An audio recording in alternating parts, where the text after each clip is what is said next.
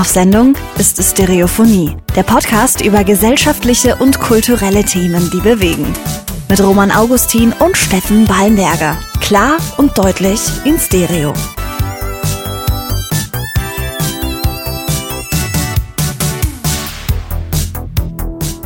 So, da ist sie schon wieder vorbei, unsere Sommerpause. Ja, es ging äh, ratzefatz, aber ich, ich sag dir ganz ehrlich, ich hab's vermisst. Ja, ich hab's auch vermisst. Äh, Wir hatten jetzt zwar letzte Woche diese Sonderfolge, ne, diese Special-Folge äh, zwecks Bundestagswahl wählen gehen. Unsere kleine Einschubfolge. Richtig, richtig. Da habe ich dich ja nicht live gesehen. nee, Da das war die erste Remote-Folge, die wir hatten Ja. und auch hoffentlich haben werden. ja, richtig. Und Ich find's so angenehmer.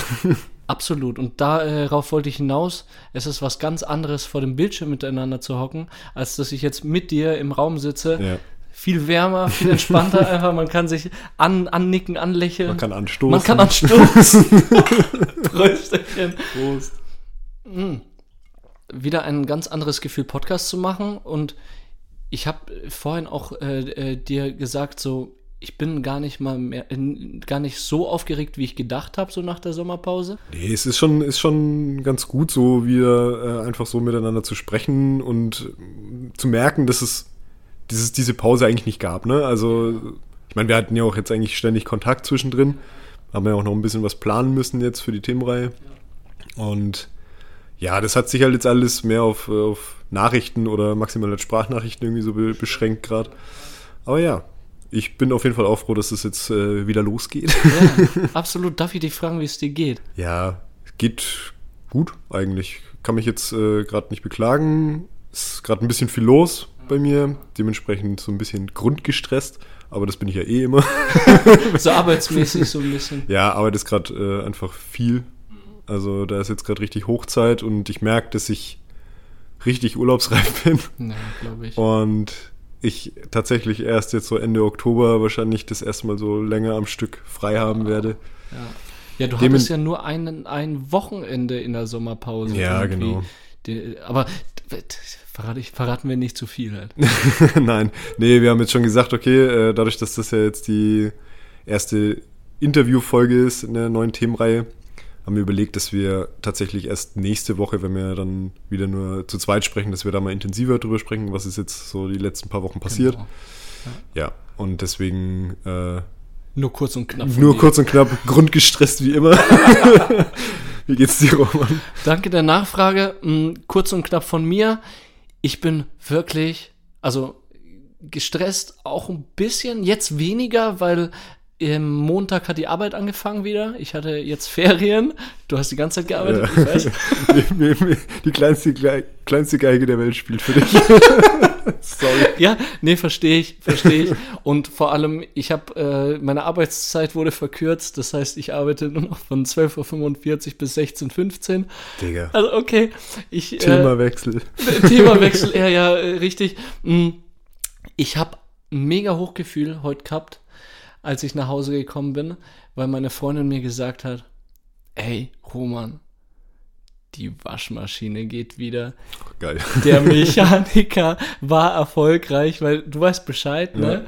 Wir hatten nämlich hm, fünf Wochen, vier, vier, vier bis fünf Wochen keine Waschmaschine zur Ja gut, von diesen vier bis fünf Wochen war der ja drei Wochen im Ja, Urlaub. genau. also das ist das Gute, ja. Wir waren im Urlaub. Ähm, aber die Firma, wo wir die Waschmaschine gekauft haben, da- das will ich jetzt einfach sagen, um ein bisschen den Frust, ich habe aber schon äh, so einen Grundfrust, habe ich schon äh, Ja. in der Brust.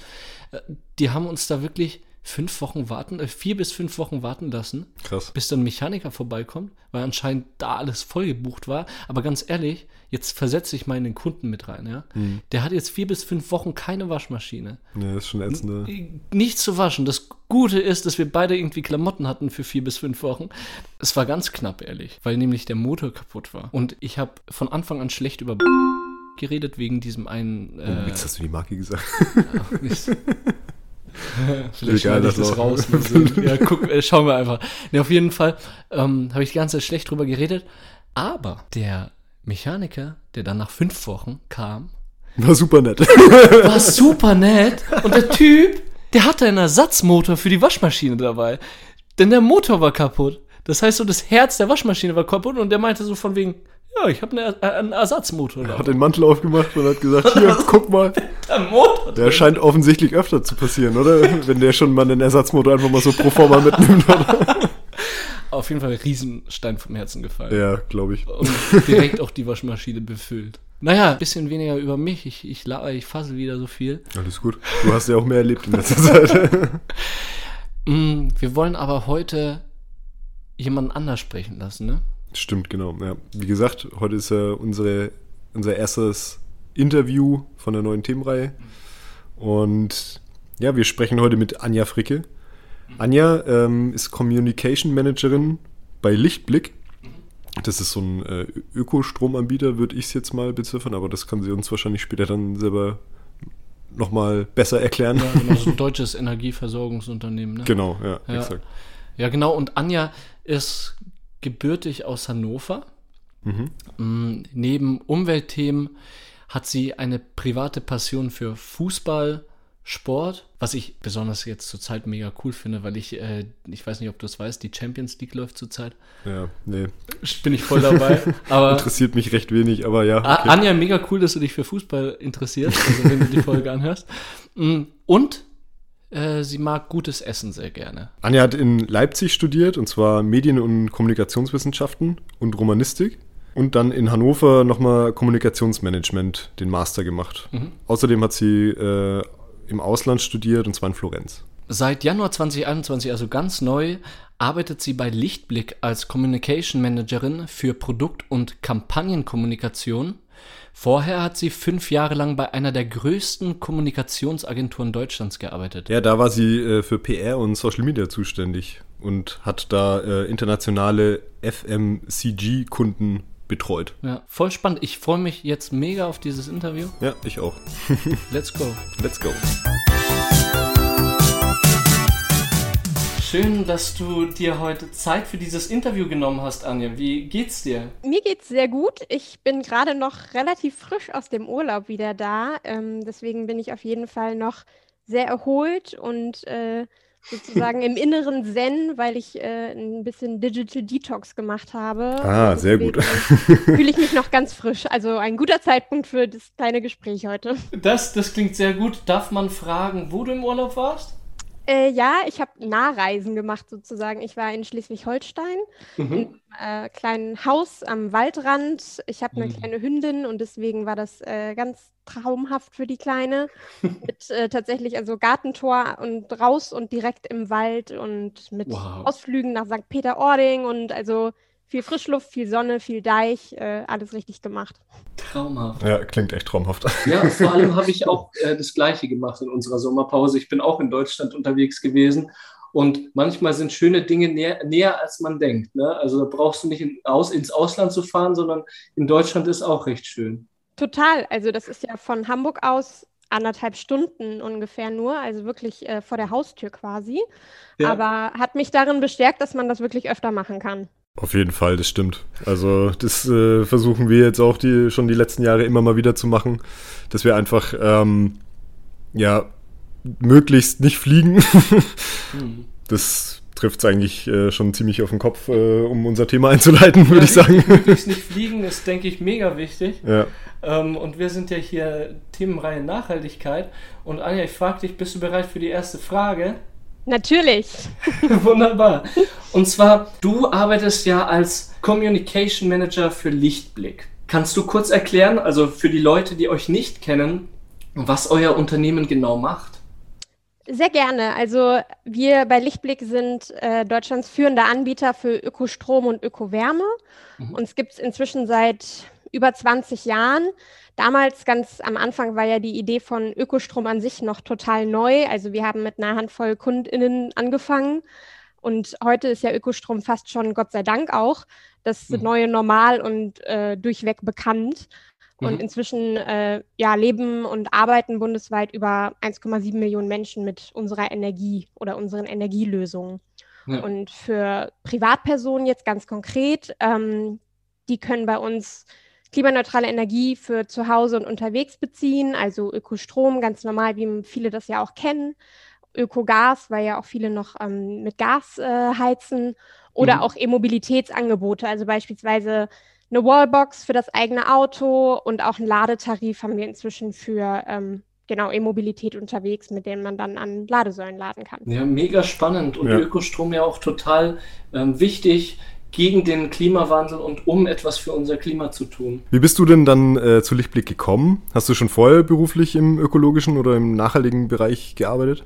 Nicht direkt. Also ich habe vorher äh, fünf Jahre lang in Hamburg in einer Kommunikationsagentur, in so einer Art Werbeagentur gearbeitet mhm. und da verschiedene Markenkampagnen für äh, Kunden aus dem FMCG-Bereich betreut, falls euch das nicht sagt. Das äh, bezeichnet Fast Moving Consumer Goods, also so Konsumgüter des alltäglichen Bedarfs, die äh, jede und jeder im Supermarkt findet.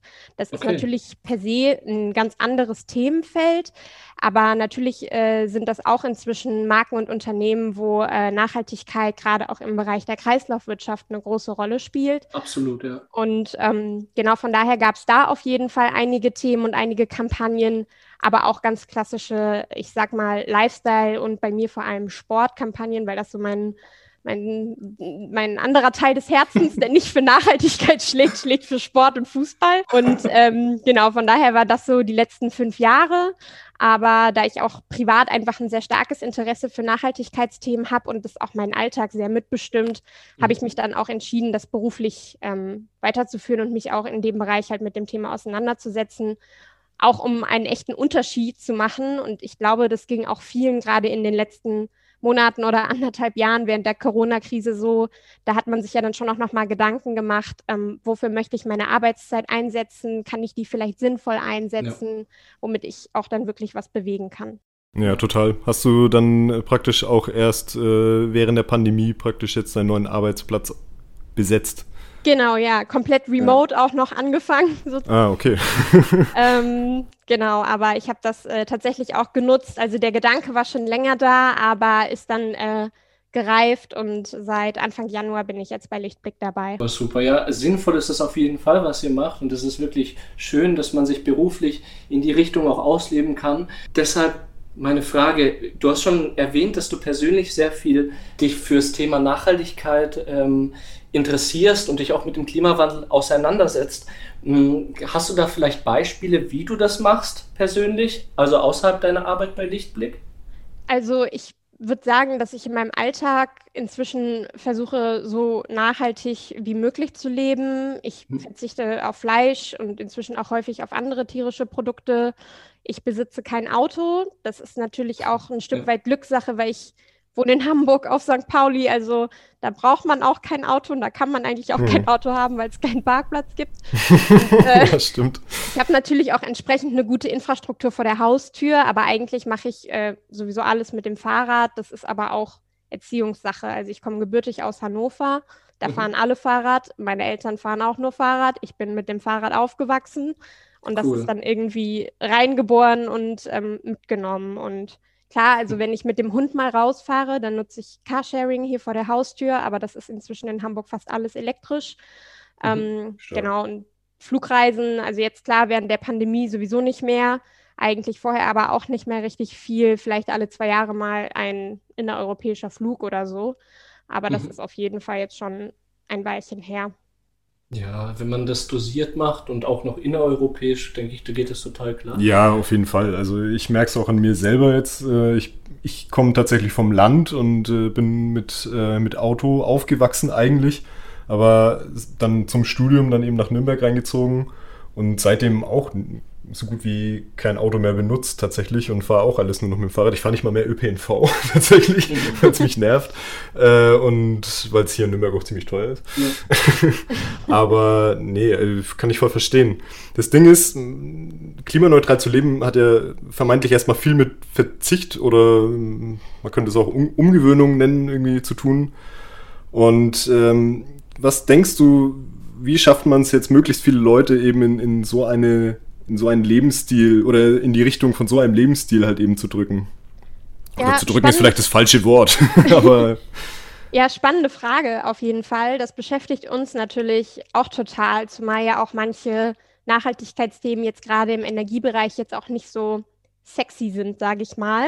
Ja, ähm, Aber ich glaube, wie es auf jeden Fall nicht klappen kann, haben wir in den letzten Wochen im Triell und in diversen Wahlarenen Absolut. gesehen, ähm, weil da ist es, finde ich, nochmal total stark aufgefallen. Da geht es immer um, was kostet uns das, auf was müssen wir alles verzichten, wie schlimm wird das für die ja. Gesellschaft, ja. so ungefähr.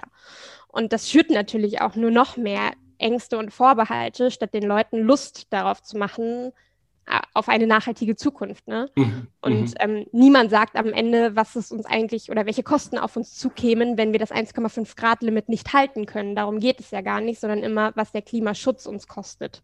Ja, und ich genau. glaube, wir müssen einfach weg von diesem Zwang, der die Leute auch so massiv unter Druck setzt und einfach stärker vom, vom Ziel her denken und auch zeigen, okay, welche Lebensqualität gewinnt man denn dadurch? Wir, unsere Kinder später, unsere Enkel, wenn Autos halt nicht mehr eine Stadt verstopfen, wenn ja. öffentlicher Nahverkehr gut ausgebaut ist, dass man vielleicht abends, wenn man mit Freunden unterwegs ist, auch mal einen Wein trinken kann, weil man kommt auch nachts noch gut mit dem ÖPNV nach Hause. Mhm. Und ähm, gerade dieses ganze Thema Mobilität ähm, merken wir ja auch jetzt im Wahlkampf nochmal. Das Auto ist in Deutschland einfach extrem emotionalisiert und aufgeladen. Ja. Also es wird ja auch irre Wahlkampf mit Spritpreisen jetzt gerade gemacht wo ich auch manchmal mhm. denke, ich fühle mich wie in den 90ern so ungefähr. Voll. Ähm, und wenn man aber mal in Nachbarländer guckt, also klar, in den Niederlanden kennen wir es ja, aber auch jetzt Dänemark, ähm, wenn wir sehen, wie da Fahrradwege aussehen, wenn wir sehen, wie da Leute auch einfach Lust auf Mobilität haben und Lust auf Fahrradfahren, dann äh, glaube ich, da können wir uns was von abgucken. Und ich glaube, dass dann auch Leute von sich aus mehr Lust darauf hätten, weil sie verstehen dann, Fahrradfahren ist sicher. Ich kann zum Beispiel jetzt gerade gut nachvollziehen, warum viele in Hamburg gerade in der Innenstadt vielleicht nicht unbedingt Fahrrad fahren. Es ist kein Vergnügen mhm. und man hat nicht schöne, breite Fahrradwege. Und gerade diese ganzen äh, Abbiegerunfälle mit LKWs zeigen das ja auch nochmal. Diese Städte sind einfach für Autos gebaut und nicht für mhm. Fahrradfahrer und auch nicht für Fußgänger. Absolut. Und ja. ich glaube, da müssen wir einfach ähm, mehr Anreize schaffen, dass die Leute von selbst wirklich dann eben Lust auf nachhaltiges Leben oder klima klimafreundliche Lösungen und Mobilität bekommen. Und da ist es halt wichtig, dass dann die Politik vorangeht und diese Anreize auch schafft.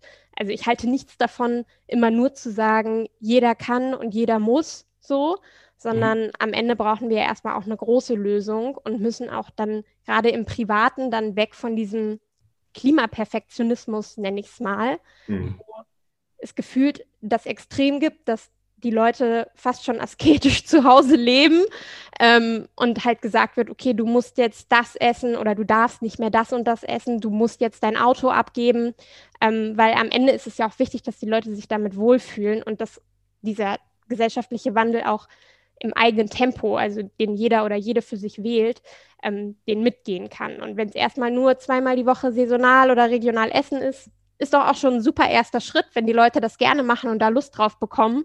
Und niemand muss halt von heute auf morgen ein E-Auto kaufen und sich vegan ernähren. Ähm, ja, genau. Aber man muss halt auch sagen, es gibt halt bestimmte Schritte, die sind für jeden schnell und leicht zu machen. Und da sind wir dann so wieder beim Thema Energielösung, weil ähm, den Stromanbieter wechseln und weg von Atomstrom zu wechseln, das mhm. dauert halt eine Minute so ungefähr und macht halt dann schon einen großen Unterschied im Jahr. Ja, der Schlagwort ist ja auch äh, dieses positive Reize schaffen. Ja? Also den Menschen klar zu machen, hey, das machst du auch für dich und ähm, mach, äh, verfolg diese und äh, oder verfolgen es dann wieder so ähm, stringent und so äh, richtungsweisend, aber ähm, mit positiven Vorschlägen oder so dem, dem Mensch zum Umdenken bringen und dem Menschen dann auch zeigen, hey, wenn du klimaneutral handelst oder wenn du Acht aufs Klima gibst, dann gibst du auch Acht auf dich und das tut dir gut und das tut äh, deinen Kindern, deinen, deinen zukünftigen äh, äh, Enkeln gut und vielleicht das klar zu machen in einer positiven Art und Weise, anstatt zu sanktionieren etc. und auf Strafen hinzuweisen, vielleicht ist das der richtige Weg. Äh, verstehe ich dich da richtig? Genau, total. Ich glaube auch, dass äh, am Ende das soll sich ja gut anfühlen. Also da soll ja niemand zu etwas gezwungen werden, sondern das soll sich ja für alle gut anfühlen. Und ich glaube, das ist halt eben genau der Punkt. Also weg vom erhobenen Zeigefinger, mhm. ähm, sondern wirklich halt hin zu einem Ermutigen, auch einem Unterstützen. Ähm, und das ist, glaube ich, einfach das, was heutzutage auch noch viel zu wenig passiert, weil, wie gesagt, wir haben es jetzt in den Debatten der letzten Wochen gesehen. Ähm, ich habe mir da recht viel angeschaut, logischerweise auch zum Klimathema. Mhm, ja. Und ich finde es halt echt, also ich fand es furchtbar, wenn ich gesehen habe, wie jede Frage in diesen äh, Triellen oder in Wahlkampfarenen halt irgendwie war, was kostet uns das? Wie wollen Sie das bezahlen? Und ich denke mir immer, darum geht es nicht nur. Also klar, ja. es geht auch natürlich für die Wirtschaft darum, das zu bezahlen, aber es, am Ende, es führt gerade kein Weg dran vorbei. Das muss man auch mal so sehen. Ja, genau. Ich glaube, das haben auch viele einfach noch nicht ganz verstanden. Thema positive Anreize nochmal ganz kurz. Ähm, was hältst du dann zum Beispiel jetzt so von der Forderung von den Grünen von so einer Art Förderung für Lastenräder? Weil das ist super. ja jetzt, ja, ich, also ich persönlich auch, um das vorwegzunehmen, aber es ist halt tatsächlich nur so ein städtisches Ding, ne? Das äh, kannst du halt auf dem Land, glaube ich, nur schwierig umsetzen. Total. Also ich glaube, also ich, ich finde es auch super. Ich muss auch sagen, ich ärgere mich zum Beispiel hier auch manchmal, warum keine Anreize geschaffen werden für Leute, dass sie ihr Auto, also ist ja dann ein ähnliches Thema, aber dass sie ihr Auto abgeben oder mhm. dass sie zum Beispiel ähm, hier in Hamburg, ich wohne in so einer Parkscheinzone, wo man also wo Anwohnerparken ist, wo man halt mhm. nur parken kann, wenn man da wohnt. Und ja. ähm, ich habe ja kein Auto, das heißt, ich nutze das ja gar nicht. Und wenn ich jetzt aber einmal im Jahr Besuch von meinen Eltern bekomme, muss ich dafür nochmal einen Parkschein bei denen lösen sozusagen, okay. dass ich Besuch bekomme, wo ich mir auch dachte, könnte man ja auch als Anreiz schaffen und sagen für die Leute, hey, wenn du zumindest kein Auto hast, du kriegst, keine Ahnung, für einen Tag im Jahr, wenn du mal jemanden zu Besuch hast, zumindest einen Parkschein gestellt oder ähnliches. Aber ich habe das Gefühl, es werden ja sehr wenig Anreize für nicht-Autofahrer, äh, sage ja, ich jetzt Fall. mal, gemacht. Und ich glaube, das ist das große Problem. Und das haben sie natürlich mit den Lastenrädern, das ist eine erste Lösung. Also ich habe auch im Freundeskreis Leute, die jetzt Hund und Kind haben und sich auch dafür jetzt entschieden haben, auch in, klar, natürlich im Wedding in Berlin ist es auch nochmal was anderes, aber die haben sich auch dafür entschieden und ich meine, so ein Lastenrad, wenn man sich da was Anständiges kauft, das ist eine ziemlich heftige Investition und ich finde es ja, gut, wenn da halt irgendwie eine Motivation geschaffen wird, ähm, das löst natürlich, hast du richtig gesagt, nicht das Problem auf dem Land. Deswegen sage ich auch das, ich bin natürlich auch mit Carsharing hier sau verwöhnt. Ne? Also ich meine, das gibt es ja, also ich meine, selbst bei meinen Eltern in Hannover ist das auch nicht so, dass man da irgendwie vor der Haustür äh, keine Ahnung, vier verschiedene Carsharing-Anbieter hat. Nee, bei uns hier in Nürnberg auch nicht, tatsächlich. Ja. Deswegen, da sind wir hier auf jeden Fall total verwöhnt. Aber man sieht hier schon, dass es, glaube ich, auch am Ende zu einer Entlastung führt, weil gerade, ich sag mal, die Generation in unserem Alter, also ich sag mal von Ende 20 bis Mitte, Ende 30, die jetzt ja auch so vielleicht dann auch perspektivisch mit Kindern in so ein Alter kommt, wo man im Zweifelsfall, wenn man kein Auto hat, bis jetzt vielleicht in die Bredouille kommt, sich eins zu kaufen. Mhm. Ähm, für die ist das einfach eine super Lösung. Und ähm, ja, deswegen, also wie gesagt, das mit den Lastenrädern, ich fand das super, ähm, hat aber auch schon wieder, dass das so einen Aufschrei aufgelöst hat, hat auch schon wieder sehr viel über die derzeitige Debattenkultur gezeigt, finde ich. Auf jeden Fall, stimmt. Aber äh, um da so Kommunikation zu schaffen jetzt und auch so Sachen äh, wie jetzt äh, klimaneutral leben oder zumindest äh, klima, klimafreundlich leben, ähm, habt ihr jetzt bei Lichtblick ja vor einigen Wochen hm, einen, sogar einen eigenen Klimapodcast ins Leben gerufen. Bye Bye CO2 heißt der. Und ich wollte dich jetzt mal kurz fragen, äh, ob du uns erzählen kannst, wie es dazu kam und was sich Lichtblick da konkret von erhofft. Ja, also wir haben schon seit ein paar Jahren einen Klimapodcast, Mission Ach so, seit ein paar Jahren schon? Ja, ah, das okay. ist ein anderer. Ähm, mhm. Genau, der heißt Mission Energiewende und den machen wir gemeinsam mit Detektor FM.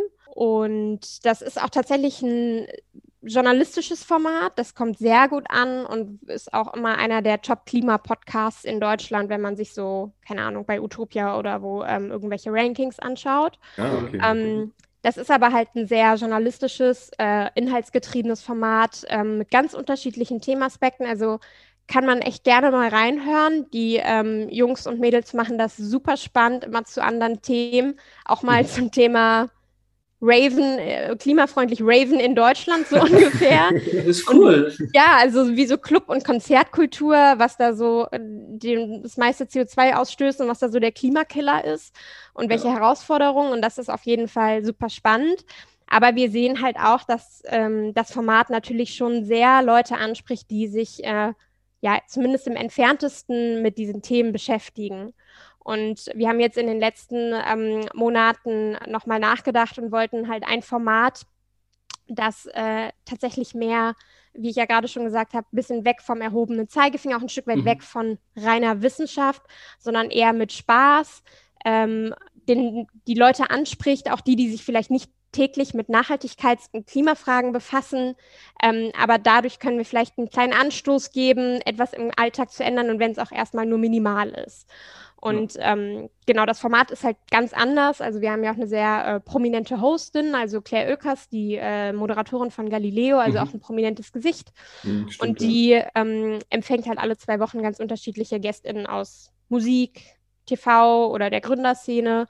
Und da wird sehr niedrigschwellig ähm, über Klima-, Nachhaltigkeitsfragen gesprochen ähm, und auch eben inspiriert, was halt vielleicht jeder oder jede im Alltag tun kann, um was zu ändern.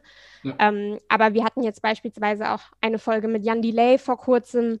Da geht es auch cool. in den, in den äh, ja, knapp 60 Minuten, glaube ich, waren es auch um viele andere Themen. Also es ist dann halt nicht nur so monothematisch, aber auch trotzdem spannend, weil wir sehen halt zum Beispiel, dass da sich natürlich auch viele Leute Gedanken zum Thema Klima machen. Und selbst unsere Hostin Claire Oekers gesagt hat, sie weiß manchmal gar nicht, wie das mit ihrem Berufsleben so richtig vereinbar ist, weil sie fliegt zum Beispiel logischerweise total viel, mhm. weil sie ja, halt stimmt. für irgendwelche Moderationsjobs schafft man es ja kaum, ähm, ich sag mal, am einen Tag da und am anderen Tag dort zu sein, wenn man jetzt nur mit der Deutschen Bahn unterwegs ist. Mhm. Ähm, ja, und es war auch spannend, weil ich meine, Jan Delay hat dann auch gesagt, ähm, die sind nur noch mit dem, mit dem Zug unterwegs und gucken halt eigentlich Klar. auch, dass sie sozusagen so ähm, Gigs annehmen, dass sie Zeit haben, dann wieder zurückzureisen. Er sagt, klar, manchmal, wenn man jetzt auf einem Festival spielt oder so, abends, dann geht es nicht unbedingt. Mhm, Aber ähm, auf jeden Fall auch spannende Insights, wie ähm, ja so prominente Menschen damit einfach umgehen. Ja, ja ich kann es auf jeden Fall unterstreichen, dass dieser Podcast mega interessant. Ja, ich habe auch schon reingehört. Ja. ja, und auch mega witzig auch ist. Ich habe die Folge mit Moritz Neumeier angehört. Ja. Und äh, lustigerweise habe ich äh, mit dem in meinem anderen Podcast auch ein Interview gehabt über toxische Männlichkeit halt. Aber äh, trotzdem äh, klasse Kerl und war richtig ein richtig lustiges, entspanntes Interview und ihr habt bei, bei, bei CO2 auch, äh, glaube ich, äh, re äh, regelmäßig macht ihr solche CO2-Fußabdrucktests, richtig? Ja, stimmt, ja. Genau, und äh, kannst du kurz äh, für die ZuhörerInnen äh, draußen erklären, was dieser CO2-Fußabdrucktest kurz ist? Genau, gerne. Also ähm, wir fragen unsere Gästinnen immer, also auch ob es für sie okay ist, aber bisher hat noch niemand abgelehnt, ähm, ob sie Lust haben, einmal ihren CO2-Fußabdruck mit uns zu berechnen. Mhm. Ähm, mhm. das ist ja irgendwie auch immer in aller Munde und es geht ja auch darum, den zu reduzieren. Mhm. Aber viele Leute wissen eigentlich gar nicht, wie groß oder wie klein der eigene eigentlich ist. Und genau, da gibt es ähm, verschiedene Rechner im Internet, aber ähm, auch demnächst eine Lösung von uns, wie man seinen CO2-Fußabdruck berechnen kann. Da werden verschiedene Fragen gestellt. Wie groß ist die Wohnung, in der man lebt? Wie alt ist die grob? Oder ähm, hat man ein Auto? Wie ernährt man sich? Wie häufig fliegt man? Und auf der Basis dieser Zahlen wird dann ähm, der CO2-Fußabdruck ausgerechnet. Und das finde ich tatsächlich total schön, dass da bisher alle sehr offen damit sind, obwohl sie wissen, dass ihr Fußabdruck im Schnitt halt größer ist als der Durchschnittsfußabdruck. Also, ja. ja. Hast du so einen Test schon mal gemacht? Klar. Magst du uns verraten, wie hoch dein Fußabdruck ist?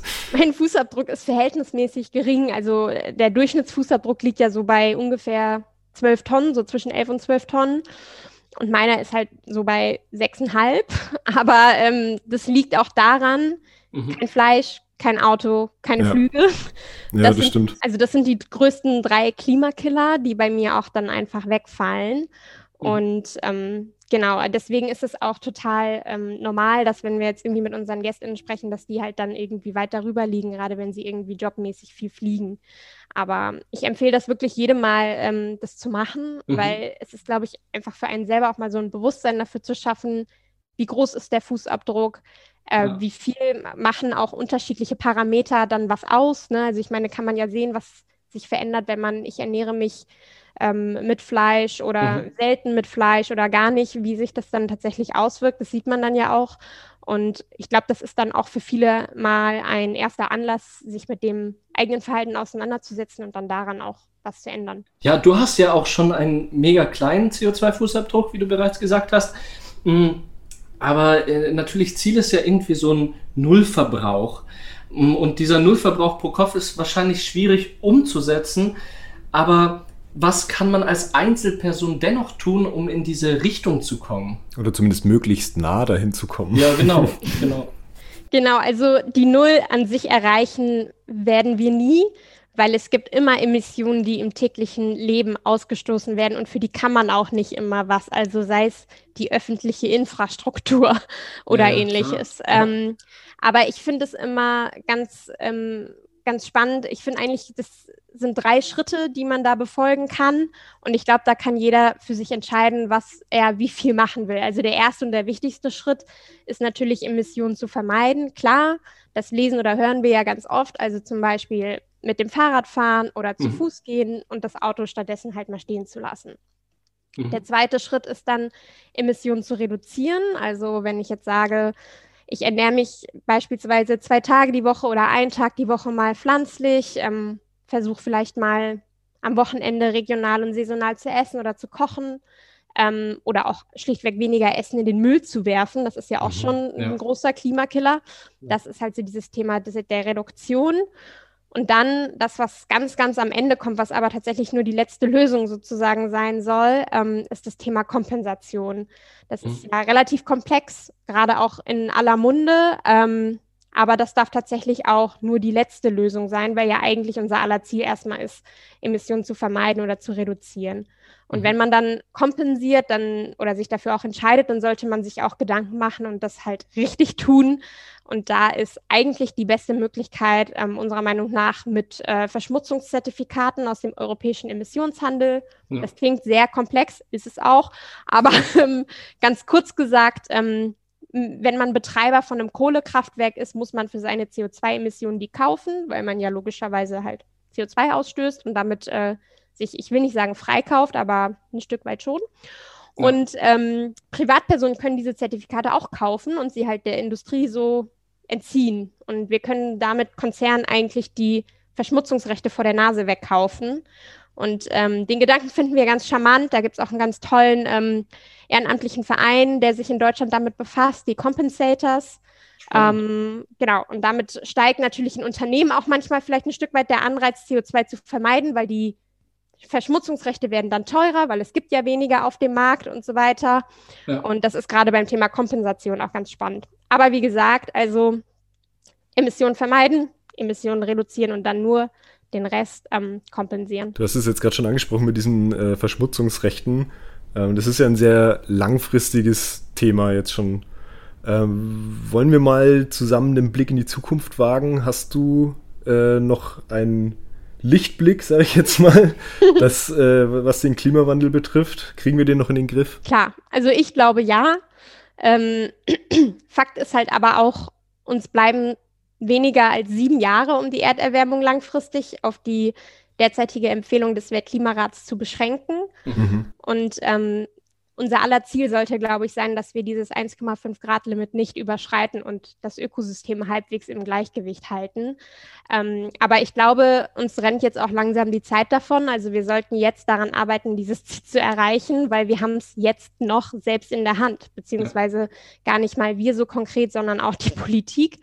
Und ähm, ich glaube, ein ambitionierter Klimaschutz muss jetzt ganz oben auf der To-Do-Liste der neuen Bundesregierung stehen. Ähm, und es ist jetzt einfach an der Zeit, sich dafür einzusetzen, dass wir nichts oder weniger an CO2 produzieren. Ja, du hast es gerade schon angesprochen. Ja, Ende dieser Woche ist Bundestagswahl in Deutschland. Und auf was sollte sich die neue Bundesregierung, also was den Klimawandel ange äh, angeht, am ehesten konzentrieren, deiner Meinung nach? Also wo in den letzten Jahren ja sehr geschlafen wurde, und das sagen ja auch die AktivistInnen von Fridays for Future, ist äh, ja der Ausbau erneuerbarer Energien. Also ich glaube, oder ich, wir müssen jetzt den Ausbauturbo anwerfen, sozusagen, ja. für Wind- und Solarenergie. Ja. Weil wenn wir nicht diesen Ausbau beschleunigen, dann schaffen wir logischerweise auch die Klimaziele nicht, weil unsere Energie muss irgendwo herkommen. Deswegen ist das halt wichtig. Also wenn wir bis 2035 auf Ökostrom umsteigen wollen, dann müssen wir das Tempo mindestens verdoppeln. Mhm. Und ich glaube, dazu muss das alles äh, entschlankt werden, ein Stück weit auch entbürokratisiert werden. Und wir müssen einfach den Strommarkt voll auf erneuerbare Energien ausrichten.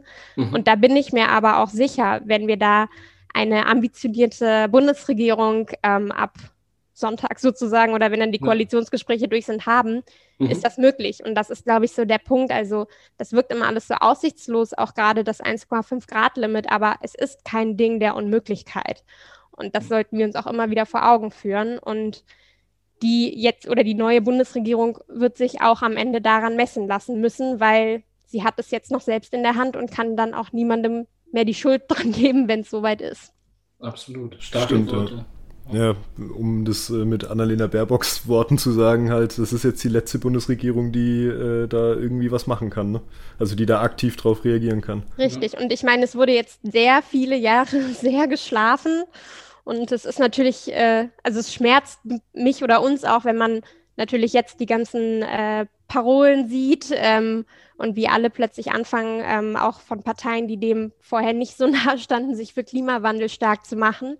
Aber wenn man dann näher in die Parteiprogramme halt guckt, dass vieles auch einfach wirklich nicht ambitioniert ist und wir mhm. können einfach mehr. Und ich glaube, das sollten wir oder sollte sich die Politik dann auch zu Herzen nehmen und eben am besten in den ersten 100 Tagen da schon was auf den Weg bringen, damit wir nicht noch mehr Zeit verlieren. Ja, absolut. Und das ist ja auch ein bisschen so die Verantwortung von unseren Mitbürgern und Mitbürgerinnen, dass wir das auch fordern. Und äh, ich glaube, am 26. ist äh, die Fridays for Future. Nee, 24. Äh, 24. 24. Ja, Klimastreik. Ja. Klimastreik. Äh, ich äh, bin da, glaube ich, auf jeden Fall dabei. Ich weiß nicht, wie es bei euch äh, aussieht, aber ich denke, dass es äh, auch eine mega Verantwortung ist, auch äh, für das Volk und, äh, und der Politik mal ein bisschen Feuer unterm Arsch zu machen. ja, total. Also ähm, wir kriegen sogar von Lichtblick aus, äh, wir werden freigestellt, also oh, für oh, Klimastreiks. Das heißt, wir gehen sogar mit gesammelter Mannschaft oder die, die halt äh, im, dann arbeiten an dem Freitag oder Zeit und Lust haben, gehen wir halt hin. Und ähm, ich glaube auch, dass es ähm, also wie gesagt, wir haben es noch selber in der Hand. Ich finde es auch total erfrischend, dass man gerade in diesen ganzen TV-Sendungen sieht, wie junge KlimaaktivistInnen dann auch mal äh, Kanzlerkandidatinnen in äh, die Bredouille bringen sozusagen. und ich finde es auch manchmal sehr, also mutig und auch einfach wirklich, ähm, ja, motivierend, dass da so junge Leute so dahinter sind und sich da einfach hinsetzen, so ein Fernsehstudio ja. und auch einfach mal klar und deutlich sagen, was da in den letzten Jahren verpennt wurde.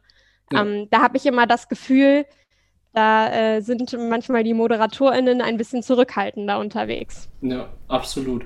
Nee, ich hoffe und wünsche, dass äh, so Fridays for Future auch durchhält und äh, weitermacht so und die junge Generation macht mich persönlich auch mega stolz. Genau, das wünsche ich mir und wir haben jedes Mal bei Interviews so eine, so eine letzte Frage. Wir sagen oft dazu Rausschmeißerfrage, aber ich finde das irgendwie hat das so klingt fies, ja. sollten, wir, sollten wir mal abschaffen. aber mh, hm, die letzte Frage an dich wäre, wenn du dir jetzt etwas wünschen könntest, was wäre das? Also ich wünsche mir, dass äh, eigentlich schon am Abend des 26. es eine echte Klimaaufbruchsstimmung in Deutschland gibt mhm. und dass auch den KlimaforscherInnen endlich Gehör geschenkt wird. Ja. Und wir haben jetzt alle lange genug geredet über dieses Thema und jetzt müssen wir die Ärmel hochkrempeln und was tun. Ja. Und bei Lichtblick ist unser Motto immer, nichts kann die Welt zu einem besseren Ort machen, nämlich nichts an CO2.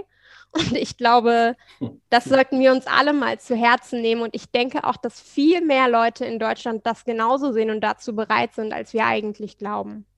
Ja, das lassen wir genauso stehen, weil das sind wahre Worte, starke Worte. Ja. Da gehen wir, glaube ich, total mit. Auf jeden Fall. Ja, nee, weil wir haben uns ja jetzt auch nicht umsonst dafür entschieden, jetzt so eine Themenreihe jetzt hier zu starten. Du bist jetzt zwar äh, erst die erste äh, Interviewpartnerin, die wir haben, aber da kommen ja noch ein paar. Und das Thema ist super wichtig, das Thema ist uns super wichtig. Und ja, dann bedanken wir uns erstmal schon mal für dein Interview. Ja, vielen Dank, Anja. War ja, cool. vielen Dank. War sehr ähm, spannend. Danke. Äh, wir hätten jetzt noch eine kleine Frage und zwar, ähm, wir haben ja so eine kleine Spotify-Playlist, wo wir jede Woche ein paar Songs von uns draufschmeißen oder Song-Empfehlungen von uns draufschmeißen. Ähm, hättest du einen Song, den wir für dich da auf diese Playlist draufpacken können? Aber natürlich. Ich habe mir erst schon überlegt, nehme ich, hurra, die Welt geht unter. Aber dann habe ich gedacht, Sehr zynisch. nein, natürlich nicht. Und deswegen ähm, habe ich mich äh, für Drangsal und Exit-Strategie entschieden, Ah, sehr gut. weil ich glaube, das ist das, ähm, was wir alle brauchen und Ja. wo ich auch zuversichtlich bin, dass wir das gemeinsam hinbekommen. Super. Ja, sehr Hauen wir drauf. Ja, auf jeden Fall. Anja, vielen Dank nochmal. Es war wunderbar, oder? Ja, super war's. Danke dir. Danke euch, ich hatte sehr viel Spaß.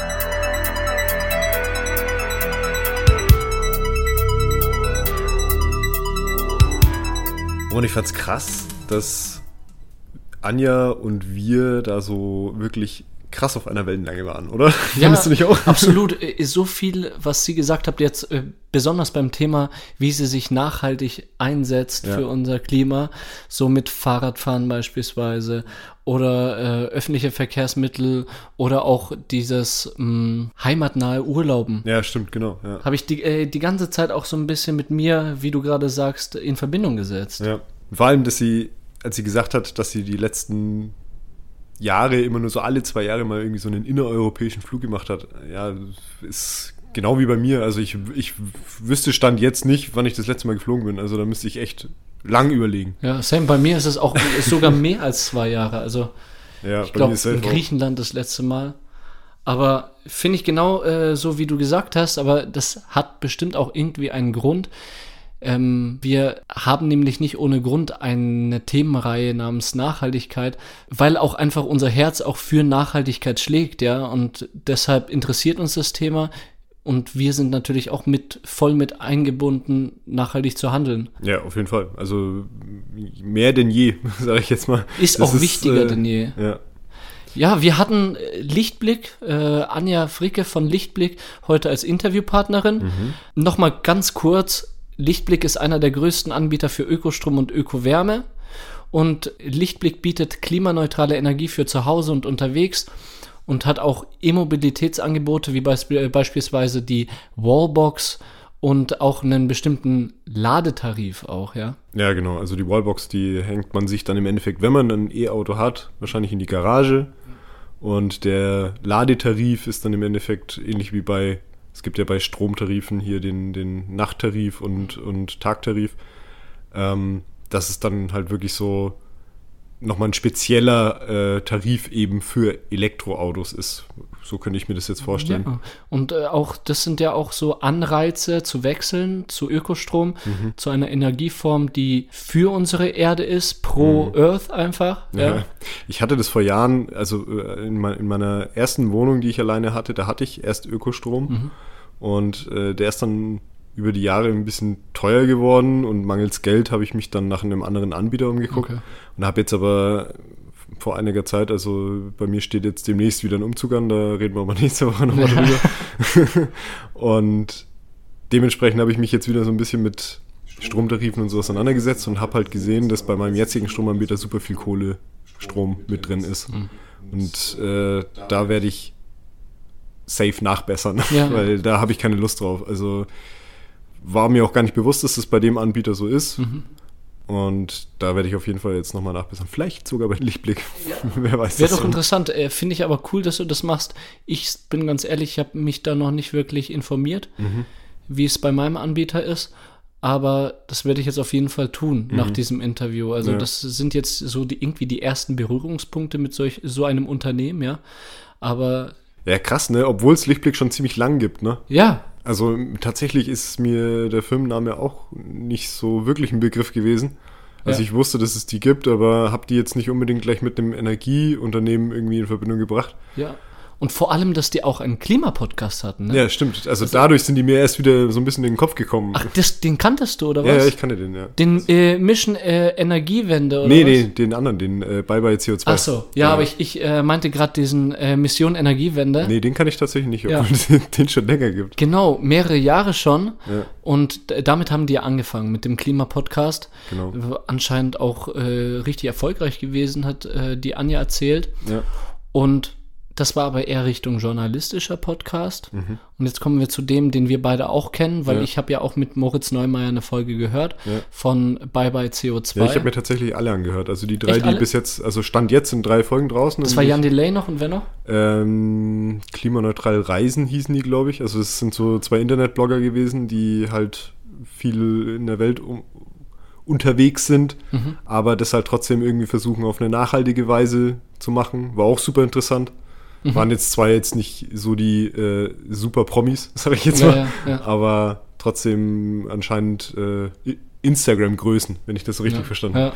Aber bei Bye Bye CO2 haben die jedes Mal so eine ähnliche Folgenstruktur, oder?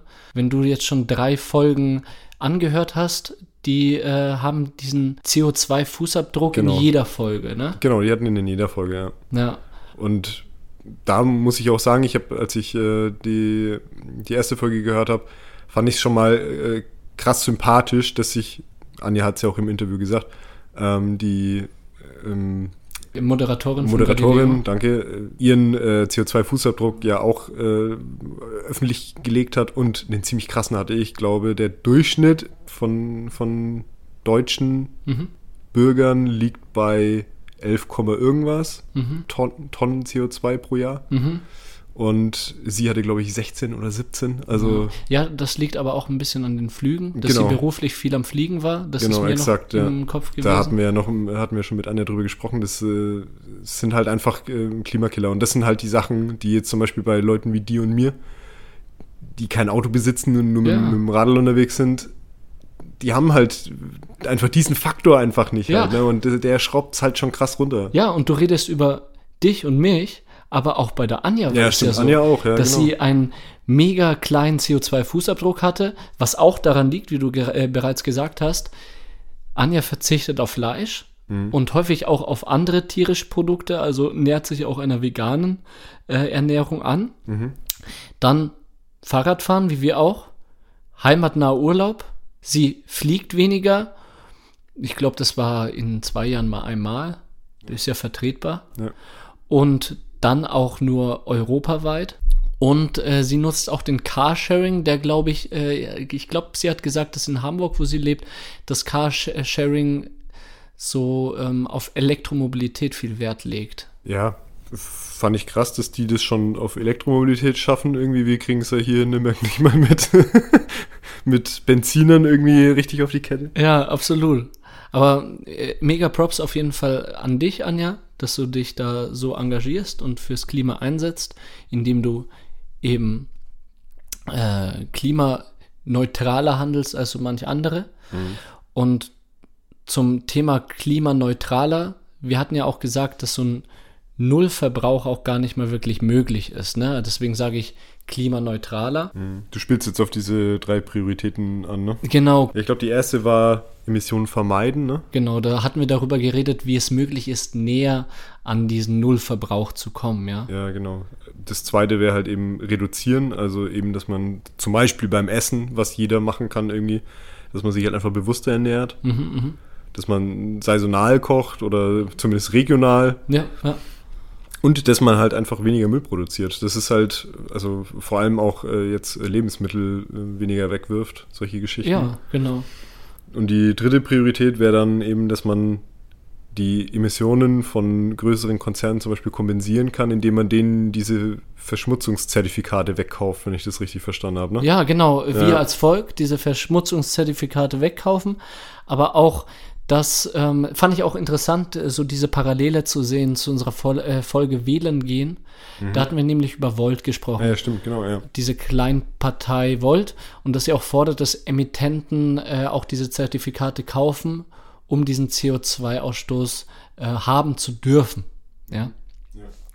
Und da sagst du ganz richtig, äh, wir als äh, Volk oder beziehungsweise die, die es machen, die kaufen diese Emiss Emissionszertifikate weg, damit ähm, Unternehmen einfach nicht die, Möglichkeit haben, diese Emissionszertifikate billig zu kaufen, sondern der Preis steigt. Ja, genau. Genau, weil So, so regelt der Markt dann, Ja, genau. lieber Christian Lindner. Ja, aber was meinte Anja, wie können wir denn die Leute davon überzeugen, klimaneutraler, also wir haben ja gerade gesagt, so Nullverbrauch ist so unser Ziel, Aber wie können wir die Leute überzeugen davon, Emissionen zu vermeiden, Emissionen zu reduzieren, Emissionen zu kompensieren? Ja, das große Problem ist ja, dass wir einfach Anreize dafür schaffen müssen. Und äh, in unserer großen Autofahrnation Deutschland ist es halt recht schwierig, ähm, ja, Anreize für Leute zu schaffen, wenn man dann Wahlkampf macht mit einem Tempolimit 130 auf der Autobahn zum Beispiel. Ja, ja. Ich meine, wir hatten es letzte Woche schon äh, für dich und mich kein Problem. Ja, absolut. und auch selbst, ich glaube auch selbst, wenn ich ein Auto hätte, würde es mich auch nicht so nerven. Äh, Wir hatten ja darüber geredet. Zeitersparnis gleich null. ja, vielleicht nicht gleich null, aber, es, aber verschwindend gering, genau, ja. Und das ist halt eben so die Sachen, die Sache, dass man den Leuten halt eben positive Anreize schaffen muss. Und zum Beispiel über eine Förderung für Lastenfahrräder oder meinetwegen auch E-Bikes oder keine Ahnung was. Das sind halt solche Sachen, die man auf jeden Fall mal auf die Agenda schreiben müsste. Klar braucht man dann irgendwie eine, eine Alternative für Leute auf dem Land, weil da haben wir auch im Gespräch sind wir drauf gekommen. Ja, natürlich bringt ein Lastenfahrrad äh, einer vierköpfigen Familie auf dem Land relativ wenig. Ja, aber dann müssen da halt andere Sachen passieren. Dann muss da halt der ÖPNV ausgebaut werden oder sonst irgendwas. Damit halt einfach nicht nur einmal am Tag in Hintertupfingen einmal der Bus fährt am Tag. Weißt du, das ist, das ist klar, natürlich funktioniert das nicht das überall gleich gut. Ja, da brauchen wir ja nicht drüber reden. Was ich aber mega stark finde, ist, dass Anja trotzdem allen optimistisch bleibt. Ja. Also, äh, als wir sie gefragt haben, hey, wie sieht's zukünftig aus? Mit dem Klimawandel kriegen wir den überhaupt noch in den Griff? Meinte sie, ja, klar, das kriegen wir hin. Es ist trotzdem wichtig, und das hat sie auch äh, hervorgestellt, wir haben nur noch sieben Jahre Zeit, damit Das das heftig. sieben Sieben Jahre, damit das 1,5 Grad Ziel nicht überschritten war, äh, wird.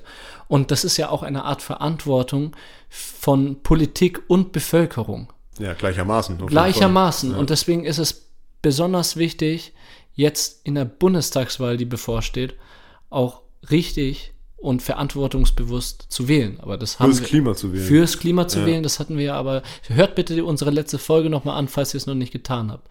Da gehen wir auch nochmal darauf ein. also was muss nach der Bundestagswahl passieren halt? Ne? Also klar, man kann natürlich jetzt mit vielen Forderungen kommen, aber was muss primär passieren? Und das ist halt eben laut Anja eben der Ausbau der erneuerbaren Energie. Und zwar, wie sie gesagt hat, den Turbo da einlegen. Ja, und wie legen wir den Turbo da ein? Ja, indem man halt die, diesen ganzen Ausbau eben entbürokratisiert. Ja. Wir, wir hatten es ja jetzt, glaube ich, ich glaube, es war in NRW mit den Windrädern, wo äh, ein, ein Herr Laschet sich in den Interviews hinstellt und sagt so, ja, äh, NRW ist das Land oder das Bundesland mit äh, dem größten Ausbau an erneuerbarer Energie und dann äh, haben sie irgendwie eine Regelung für ihre Windräder, dass innerhalb von einem Kilometer Umkreis um bewohnte Regionen keine Windräder mehr hingestellt werden. Ja, sorry, dann bleibt halt einfach in NRW kein Platz mehr für irgendwas. Ja, absolut. Also, ja, das sind einfach so Sachen, ja, Erschwert alles. ja, exakt. Ja, das ist richtig. echt schwierig. Sollte vereinfacht werden. Da fand ich, also ich will jetzt nicht irgendwie für Scholz reden oder so. Ja. Ich habe das Triell angeschaut und da meinte er auch klipp und klar, hey, Entbürokratisierung und wir wollen in sechs Monaten so ein Windrad schon stehen haben. Also da, heißt es ja schon, ja, sechs Ja. Monate ist jetzt auch eine Zeit, Ja. aber im, Ver- im Vergleich, Du kennst, du kennst dich beruflich nicht so mit so Ausbildung, äh, mit so Auslobungszeiten nee, aus, ne? kenne ich mich gar nicht aus. Äh, Ich kenne das, äh, bei uns in der Branche ist, äh, also wir reden da ja auch immer über, über Monate, die, die das brauchen. Dann geht was schnell, wenn es Monate Wenn's dauert Monate halt. dauert, ja. Ja, das ist schon krass. Aber das ist halt eben genau das Problem. Dieser, dieser Maßstab, der auf Länderebene halt eben existiert, Mhm. der ist ein viel größerer als irgendwie so eine private Sache. Wenn du jetzt sagst, okay, ey, ich, ich ernähre mich jetzt äh, nur noch fleischlos oder, oder vegan meinetwegen, Mhm. Das ist ja dann eine Entscheidung für dich selber und die kannst du unmittelbar tätigen. Ja. Aber wenn jetzt das Land entscheidet, ja, okay, wir müssen jetzt das und das und das machen, Dann ist es vor allem in dann fangen dann Deutschland. erstmal die Mühlen zum Malen an. Und dann dauert es erstmal. Ja, also, leider. Also Ja. einerseits verständlich, klar, Ja. das ist eine ganz andere Dimension. Ja, voll. aber Deutschland, äh, über, äh, ga- ganz ehrlich, übertreibt es schon ein bisschen mit der ganzen Bürokratie. Ja, gut, wir sind immer noch äh, Deutschland. Ne? Ja, leider. Wir stellen uns gerne in Schlangen und brauchen für alles ein Formular. Voll. Ja, aber trotz allem, wie gesagt, Anja total positiv gestimmt, optimistisch, glaubt daran, dass wir einen Wandel bezwecken können, politisch als auch äh, in der Bevölkerung gesellschaftlich, ja. genau, und meint, es ist kein Ding der Unmöglichkeit, diese Klimakatastrophe abzuwenden. Und das stimmt doch eigentlich ja. positiv für unsere Themenreihe. Ja? Dreimal auf Holz geklopft. Hat man, glaube ich, gehört. Das, und das stimmt, glaube ich, mega positiv für unsere Themenreihe. Hieß es jetzt, wir haben keine Chance mehr, hätten wir die Themenreihe auch ganz lassen können. Aber ja. so lässt es uns ein Türchen offen und wir wissen, es bringt was, was wir machen, oder? Ja, ich wiederhole mich nochmal, drücken wir die Daumen für nächsten Sonntag. Ja, auf jeden Fall. Wählt weise. Für uns und unsere Kinder, ne? Steff, dann äh, Playlist Stereophonie, oder? Machen wir yeah. ein bisschen voller. Wie sieht's bei dir aus? Ja, ich habe mir äh, Lights Go Low von den Satellite Stories rausgesucht. Mhm. Ohne großen Hintergedanken, einfach nur habe ich jetzt die letzten Tage öfter gehört und dachte mir, das packe ich auf die Playlist. Ja, nice. Äh, Feier ich kenne ich noch nicht, wie meistens bei deinen Liedern. Höre ich aber jedes Mal rein und mir super. taugt's. Wenn du magst, äh, können wir es jetzt gleich nochmal anmachen. Das mach mal, das ist so eine Art Tradition. Stimmt, Nach ja. unseren Folgen einfach die Lieder anmachen. Was hast du dir rausgesucht? Mein Lied ist Take on Me von Aha. Geil. Sagt dir was, oder? Natürlich. Der Klassiker. Mh, mm, weil das einfach, ja auch kein bestimmter Grund, sondern weil ich das einfach liebe. Das ist ein gutes Lied. Ja. Und seit Monaten schon in meinem Notizblock habe, dass ich das als äh, Stereophonie, die Playlist-Song dort mal Hast einführe. du eine Liste? Ernsthaft? Okay, ich mache das immer so, so, so ich denke mir so, ne? so, ein paar Tage vorher so, oh, was höre ich denn gerade so? okay, krass. Ja, aber in meiner Liste sind auch nur das und noch ein anderes. Also die wird jetzt nicht voller, sondern wenn mir mal kurz was einfällt, und das ah, okay. ist zweimal bisher passiert in unserer ganzen Podcast-Zeit, dann füge ich das halt rein. Ja. Und das eine war Take On Me, geiles Lied ich glaube, jeder kennt's, deswegen gönnt euch das einfach. ich glaube, das musst du nie mehr erklären. Genau. Ähm, ja, Anja hatte sich von, von Drangsal hier Exit Strategy rausgesucht. Auch ein sehr guter Song. Mhm. Drangsal ja auch ein Podcast-Kollege. ja, ein Podcast-Kollege, du hast mir gesagt mit Casper? Ja, ja, genau. Hier mit Verachtung macht er zusammen mit Casper. Gleich noch ein bisschen Werbung gemacht hier für die Konkurrenz. Wobei Konkurrenz ist, glaube ich, schwierig aus unserer Perspektive zu sagen, weil für uns sind alle Konkurrenten.